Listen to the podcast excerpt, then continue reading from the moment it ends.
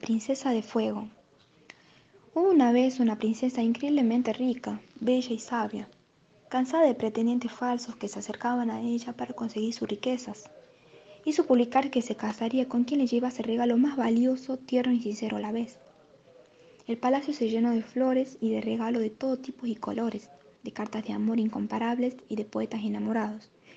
Y entre todos aquellos regalos magníficos, descubrió una piedra, una simple y sucia piedra, intrigada, hizo llamar a quien se le había regalado.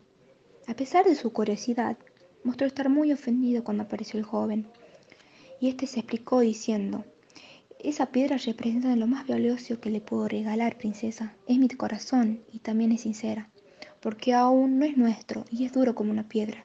Solo cuando se llene de amor se ablandará y será más tierno que ningún otro. El joven se marchó tranquilamente, dejando a la princesa sorprendida y atrapada. Quedó tan enamorada que llevaba consigo la piedra a todas partes, y durante meses llenó al joven de regalos y atenciones, pero su corazón seguía siendo duro como la piedra en sus manos. Desanimada, terminó por arrojar la piedra al fuego. Al momento vio cómo se deshacía en la arena y de aquella piedra tosca surgía una bella figura de oro.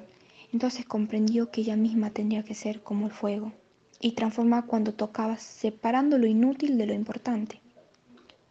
Durante los meses siguientes, la princesa propuso cambiar en el reino y como con la piedra dedicó su vida, su sabiduría y su riqueza a separar lo inútil de lo importante. Acabó con el lujo, las joyas y los asexos, y las gentes del país tuvieron comida y libros. Cuando trataban con la princesa salían encantados por su carácter y su cercanía y su sola presencia transmitía tal calor humano y pasión por cuanto hacía que comenzaron a llamarla cariñosamente la princesa de fuego. Y como con la piedra, su fuego deshizo la dureza del corazón del joven, que tal como había prometido, resultó ser tan tierno y justo que hizo feliz a la princesa hasta el fin de sus días.